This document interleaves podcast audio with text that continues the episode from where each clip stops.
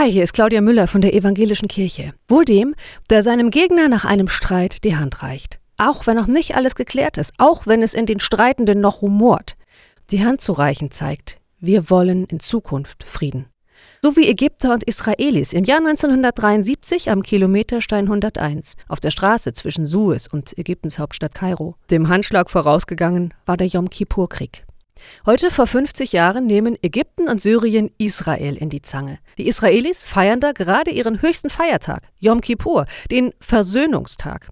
Für den Staat Israel beginnt mit dem Angriff ein Kampf ums Überleben, 21 Tage lang. Dann ist der Krieg vorbei und es gibt tausende Tote auf allen Seiten. Und diesen Handschlag an Kilometer 101 zwischen einem Generalmajor aus Ägypten und einem Generalmajor aus Israel. In dem Moment ist längst noch nicht alles klar. Nur das. Wenn wir uns jetzt die Hand reichen, besteht eine kleine Chance auf Frieden. Wohl dem, der seinem Gegner nach einem Streit die Hand reicht, bleibt behütet.